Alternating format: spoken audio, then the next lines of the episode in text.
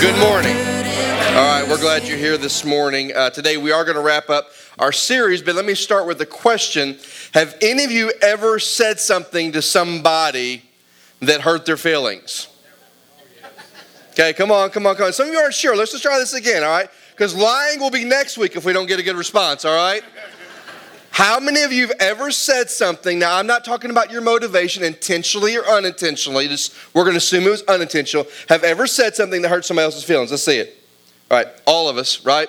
And here's the thing we know, right? Is that truthfully, we probably didn't mean to hurt their feelings. And so, as I was thinking about this a couple weeks ago and preparing the sermon, I thought, I remember a time early in Sonya's marriage. It was our first year of marriage that I said something that drastically hurt her feelings. Now, let me just give you a sidebar here. I don't know how your first year of marriage went, but our year was hard. Anybody's first year of marriage was hard besides me? I mean, it was hard. I mean, and it's not like we fought a lot, we just disagreed a lot. And sometimes it got intense, right? I mean, so it was hard. I mean, it took her 10 years to straighten out. I mean, it was, no, I'm just kidding. I'm just kidding. It was more like 15. So, anyway, no, we all know, if you know me, you know it was me. But anyway, I remember first year, we're sitting on our bed, had disagreement. And I look at her, and I had obviously done something wrong, which I obviously don't remember that part of it. Did something wrong, shouldn't have done. And I remember her crying. And then I said this statement Why is it every time we get into a disagreement, you always cry? Bad mistake. Don't ever say that. If you're not, hey, young men, don't ever say that. Cut the tongue off before it comes out of your mouth. Now, I'm just gonna tell you a little secret about my wife. When I said that, immediately tears dried up, and what I began to see, literally, and I'm not, I'm, I'm not joking, I'm serious. Literally, for the next several years, I didn't see tears, I saw frustration. I saw hurt, and sometimes there was smoke coming from her nose and her ears. Because immediately she turned and goes, All right, you're not going to see me cry anymore. Now it's just going to be harsh. And now it's going to be venomous because you hurt me. Now, looking back, some 22 years now, I'm able to look back and go, okay, there's some things I hopefully learned and am continuing to learn. One of those is this my words matter. Words matter. Second thing I learned is this is that once it leaves my mouth, I can't reel it back in. It's already out there. And when it comes out, it's already out. And if it's building up, it's going to build up. And if it's tearing down, it's going to pack a punch. But once it exits my lips, it's not coming back. Now, have I perfected that? Absolutely not. And she would say amen to that over and over and over again. But at least I know it. At least I know that my words matter. And I know that once it leaves, it's not coming back. And the third thing that I learned and am learning is that's important for me as a father, as a husband, but most importantly, as a Christ follower, to guard my words. To guard my words.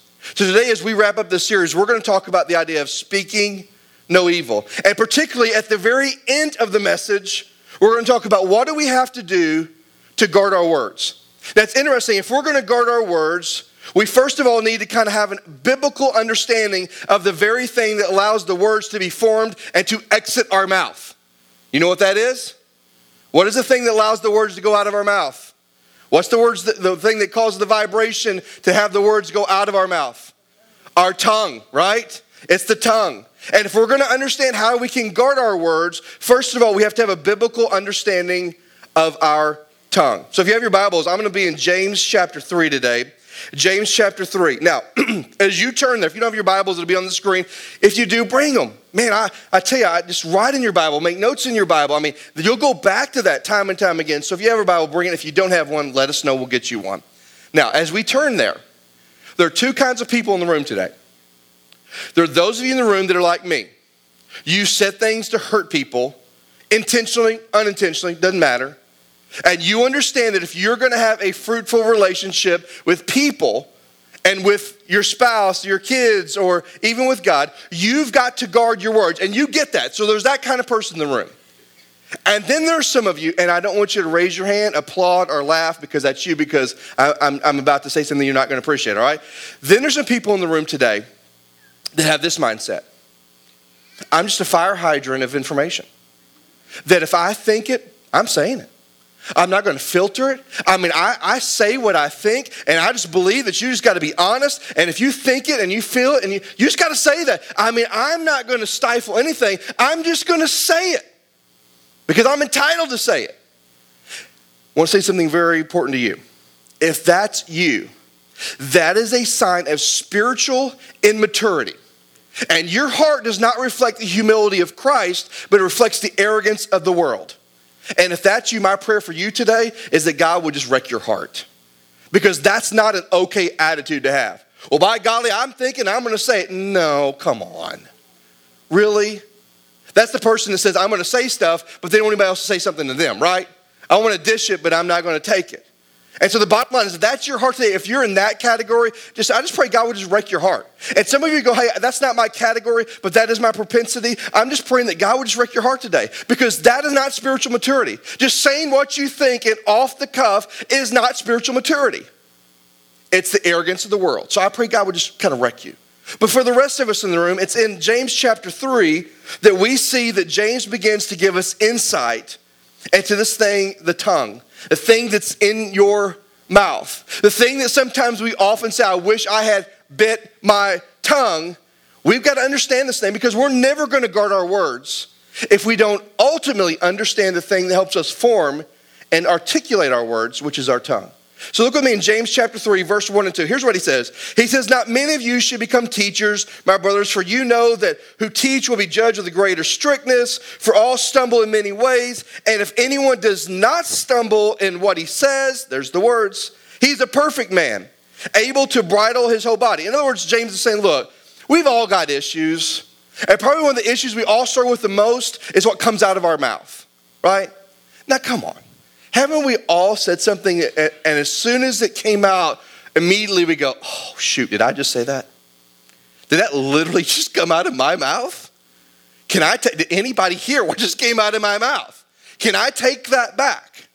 And what James saying, look, some of you think you got it all together, but you don't, because there's one thing we all struggle with it's our mouths, it's our tongues. And then he begins to give us some powerful insights. There's three I want you to write down. The first one, he talks about the power of the tongue. Look with me in verse 3. He says this. He says, If we put bits in the mouths of horses, so if they obey us, we guide their whole bodies as well. Look at the ships also. Though they are so large and are driven by strong winds, they are guided by a very small rudder, wherever the will of the pilot directs it. So also the tongue is a small member, yet it boasts of great things. In other words, James is saying the tongue, there's power in the tongue. The tongue is very, very powerful. And notice the imagery he uses. He talks about horses and he talks about ships, large ships. Now, I'm not trying to offend you, but that's us. That's our bodies. We represent the large thing, the horse and the ship. I mean, that's just what he's talking about here. He said, so you've got these large horses, these large ships, and then he talks about a bit. And he talks about a rudder, which are small comparative to a horse and comparative ship, aren't they? And now what he's doing, he's saying, hey, we're the large beings, but our tongue is like that small being. And the thing he's trying to drill down on is this is that that that that the tongue is small, but it's powerful. Now, some of you don't know anything about horses, and I know very little. I mean, Bill Turner would know way more than I do. But here's one thing I do know. When you put a bit in the mouth of a horse, what are you trying to do to the horse? Control it. And the bit controls the head, and the head controls what? The body, right? It's fascinating to me. A horse that weighs maybe eight, 900, I don't know how big they get, but a huge horse can be controlled by a bit, about that big, in the mouth of a horse.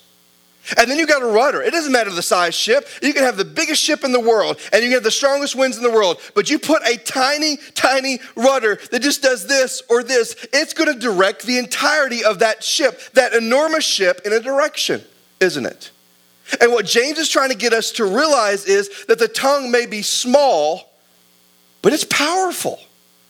In fact, it's the most powerful tool that we have. And please hear this our tongues direct the direction of our relationships And consequently, they direct the direction of our lives.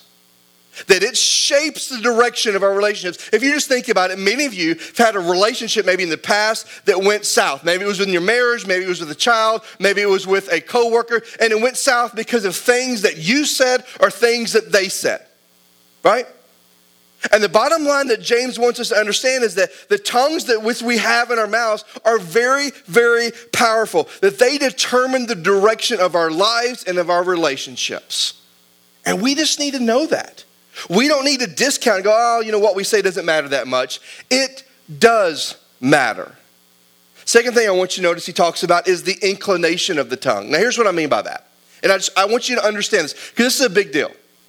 Way back in the Garden of Eden, when Adam and, Adam and Eve sinned, it brought uh, sin into the world, right?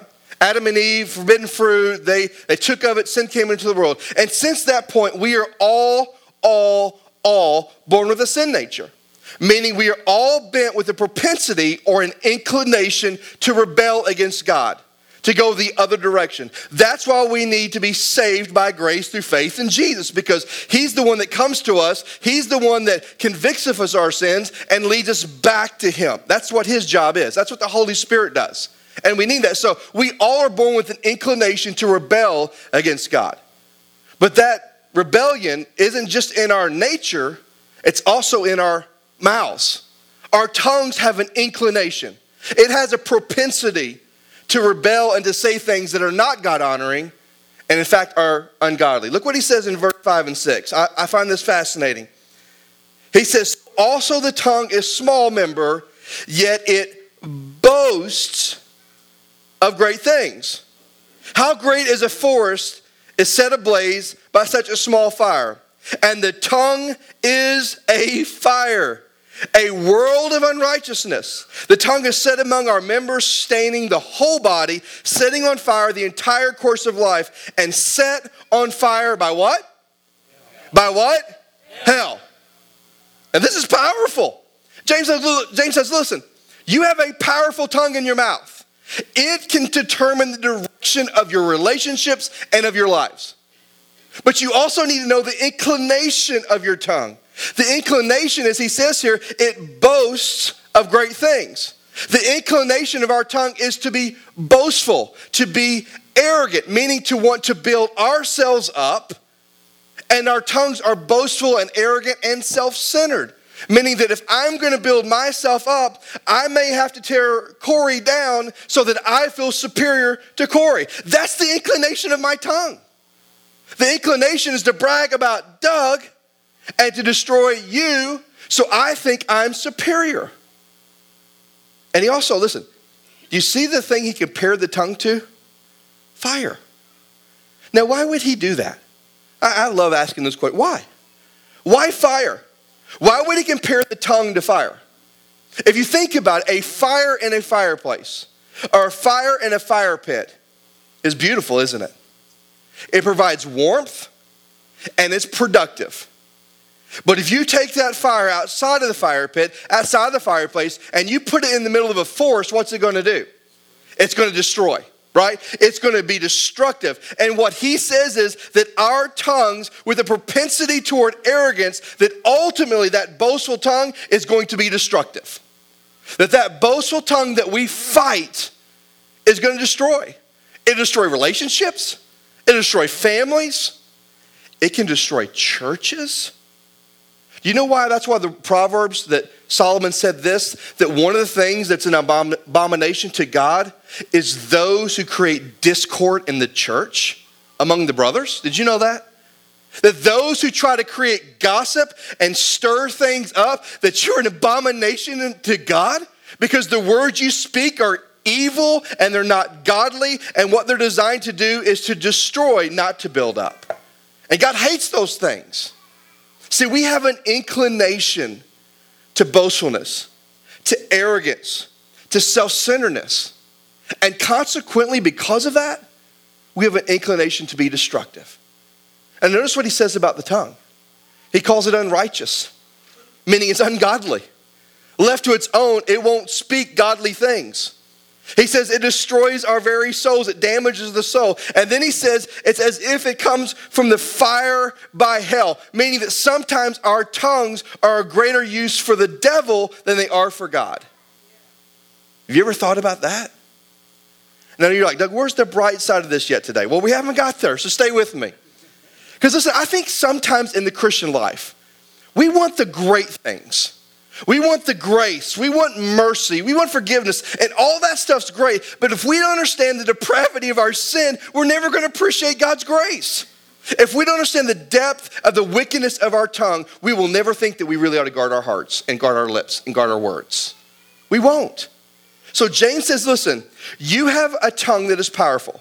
You have a tongue that's inclined to arrogance and destruction. And then in verse 7, he gives us the bottom line truth about the tongue. Here's what he says For every kind of beast and bird and reptile and sea creature can be tamed and has been tamed by mankind. Verse 8, but no human can tame the tongue. Who can tame the tongue? Not a trick question. Who can tame it? No one. Now, I know some of you are way smarter than I am, and you're thinking this. Okay, but a while ago you just chastised me for saying that I'm a fire hydrant of information. I'm just going to say what's ever on my mind. And now you're telling me that I don't have control, so I'm going to do the very thing you said I shouldn't do. Right? No. We're not there yet, but I want you to follow me. Because what James is saying here is the bottom line truth is this that in your own strength, you cannot tame your tongue. In your own strength, you can't guard your words. It's too powerful. Your tongue is too powerful. It has too much inclination to evil. In your own strength, you can't tame the tongue. Notice what he goes on to say. He kind of tells us why we can't tame it. He says, It is restless evil, it is full of deadly poison. With it, we bless our Lord and Father, and with it, we curse people who made us in the likeness of God. From the same mouth comes blessing and cursing. Now, think about that. The reason we can't tame our tongue is because our tongue's inclination to boast and destroy means that our tongue is filled full of evil. Our tongue is like deadly poison, and our tongue is hypocritical. One moment laying claims to heaven, and the other moment cursing man. Right? Now, I want you to hear this because this, this is where today's message gets significant, all right? If you don't know Christ today, if you don't have a relationship with Him, this is your lot. This is going to be your life story. That you have a tongue that is powerful, that you have an inclination to evilness and wickedness with this tongue and destructive. And at the end of the day, if you don't know Christ, you have nothing in your toolbox that can help you control and tame and guard the words of your tongue. That is your lot. And if you don't know Christ, here's what I can tell you probably about your story.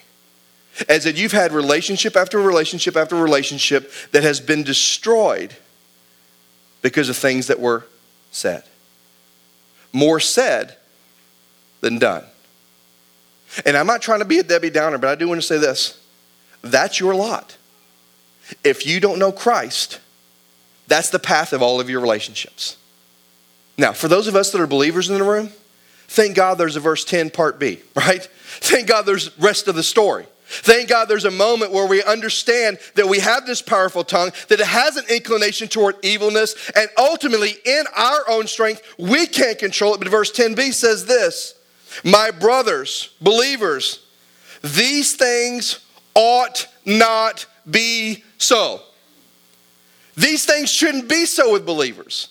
In other words, we shouldn't have tongues filled with evil. We shouldn't have tongues that are like deadly poison. We shouldn't have tongues that are hypocritical, that will lay claim to heaven on a Sunday but curse their neighbor on a Monday. It shouldn't be so in the life of a believer. It shouldn't be so. I know some of you, uh, I've heard some of you talk about this. You know, those shirts that go, hey, I'm a Christian, but I cuss sometimes. You know, you, I know some of you, you may even have this shirt. But what James is saying is that's not okay. It's not okay. It's not okay. This should not be so for the believer. Don't settle and don't be okay with allowing your words and your tongue be filled full of evil, be filled full of poison, be hypocritical. Don't settle for that. And look, he kind of explains it and tells us why in verse 11 and 12. Does a spring pour forth from the same opening both fresh and salt water? Now, what's the answer to that question? No. Can a fig tree bear olives? Or a grapevine produce figs? Neither can salt pond yield fresh water. In other words, he's saying this if you claim to be a follower of Jesus, our words should reflect that. Our words should reflect that. Know a lot of times we talk about attitudes should reflect that in our behavior, and that's all true, but today we're talking about our words. And if we claim to be a follower of Jesus Christ, our words should reflect that. Now, let me tell you what James is not saying because this is really important for us as believers. James is not saying that if you're a Christian, you somehow now have this great ability to tame and control your own tongue. That's not what he's saying. Because in your own strength, can you control your tongue? Two of you are sure, right? The rest of you are like, I don't know. I don't know. What should I say right now? In your own strength, can you control your tongue? No. no. So James is not saying as a believer you miraculously can control your tongue, but here's what James is saying, and don't miss this. He's saying because you're a believer, you are in a relationship with someone who can. You're in a relationship with someone who can tame your tongue. You're in a relationship with someone who can guard your words. That relationship is with Jesus and the power of the Holy Spirit. See, it's the Holy Spirit that gives us the capacity to guard our words. It's the Holy Spirit that gives us the capacity and the power to tame the tongue. It's the Holy Spirit that gives us this capacity to guard our words and to speak life into other people. And it's the power and the, the Holy Spirit to give us the capacity to praise God and not curse men.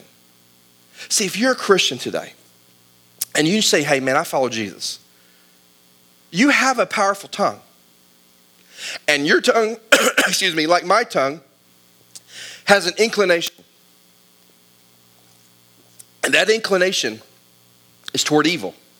That inclination is toward boastfulness and destruction.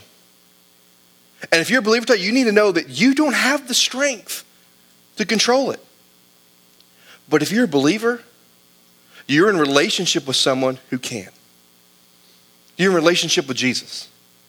And the power of His Holy Spirit will give you the strength and the capacity to tame it, to guard it, and to speak life into people instead of death, to praise His name instead of cursing man. Now, once we start getting this, we will begin to understand and begin to see what it takes to speak no evil, what it takes to truly guard our words. And I want to give you two things as we close today. Two things that we need to do to guard our words, and I want you to write these down. These are huge. Number one, and here's where it begins it begins with guarding our hearts. One of my favorite verses, I say it all the time Proverbs 4:23. Above all else, guard your heart, for it's a wellspring of life.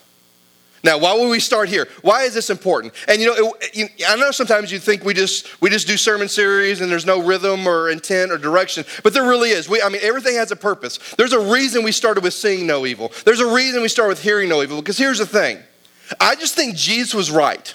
I do. And when Jesus says, "Out of the overflow of the heart, the mouth what speaks." Out of the overflow of the heart, he says, the mouth speaks. So what fills my heart up? Things that I see. What fills my heart up? Things that I hear. So if I'm seeing evil and I'm hearing evil, guess what my heart's being filled with? Evil. evil. Now, guess what's going to come out of my mouth? Evil. evil. Right? And so, if we're really going to guard our words, it begins with guarding our hearts, guarding what we see, guarding what we hear, and who we hear. Right? And guarding our words. That's where it starts. Second thing I would say is this that if we're really going to guard our words, we need to guard our hearts first, but second of all, we need to surrender our tongues to the Lord. I'm not saying chop it off and lay it at the altar. I'm, you know what I'm saying. I'm saying we need to offer to God. Here's a, we're going to show you a verse, but I want you to listen to me. I want you to write this reference down. It's one of these verses that you should probably write on an index card and put it on your mirror in your bathroom put it on your visor in your car, probably put it in your purse or your wallet. Everywhere you go, this is a verse that we need to learn and memorize and etch it on our heart. Here it is. It's in Psalms 141 3. It says this Set a guard, O Lord, over my mouth. That's the biblical version of a muzzle. Just thought I'd throw that out there, all right? Set a guard, O Lord, over my mouth and keep watch over the door of my lips. Now I want us to read that together. Set a guard, O Lord, over my mouth. Keep watch over the door of my lips. Now you weren't convinced, so we're going to say, listen. Now this, I'm asking you to say it as if you're asking God to do it, not just because I told you to, because you want to. Here it is. You ready? Set a guard, O Lord, over my mouth. Keep watch over the door of my lips. That's our prayer today. Now, you can't do that on your own. You're not strong enough. But it's the power of the Holy Spirit for those of us that are in relationship with Him that can give us the strength to do that. Now, I'm going to pray for us. And when I'm done, I just want you to hear me today. If you don't know Christ today and you don't have a relationship with Him, here's my prayer for you that you would look at the things that have been coming out of your mouth for years and that there would be a growing disgust of the wickedness and the evil which comes out. Because if it comes out here, it was in here first. Did you hear that? If it comes out here, it was in here first. And when you deal and look at the wickedness that's coming out, that's a reflection of the wickedness that's in here. And the only way to fix the wickedness that's in here is by investing and surrendering your life by being in relationship with Jesus. And today, if you don't know Christ, and you want to deal with the wickedness in your heart, we're going to have some elders and some wives up here, and actually, even in the back of the room. And we begin to sing, you can just slip out and say, I need to deal with the wickedness in my heart. I need to know that I'm in relationship with Jesus and that I'm right with Him. And then there's some of you in the room that are followers of Christ. And you just need to make that simple verse your commitment. Oh Lord, set a guard over my mouth. God, keep watch over the doors of my lips. God, I give that to you because when I do it, I destroy. When I do it, ungodliness happens. God, I'm asking you to keep watch. I'm asking you to guard me. Guard my words, guard my mouth. And some of you, you just need to declare that today. God, this is my commitment to you. Others of you today that are believers, listen to me. I'm almost done. This is important. Maybe somebody said something to you and it's hurt. And right now, what's seeding in your heart is anger and bitterness and rage. And what you need to discover today is the beautiful gift of forgiveness. And maybe today you just need someone to pray over you. You know what? Someone said something against me. It's hurt me and I'm struggling. And you need someone to just lovingly pray over you that you would learn to forgive that person. They don't have to know. Forgiveness is for you anyway. And maybe you just need to have a heart willing to forgive. Well, Doug, you don't understand, man. You don't know what they said. I don't need to know what they said. I don't need to know. No one can say and do as much evil as Jesus experienced. And yet on the cross, he still said, Father, forgive them. If we can't forgive others, that means we've never understood the forgiveness of God or received it.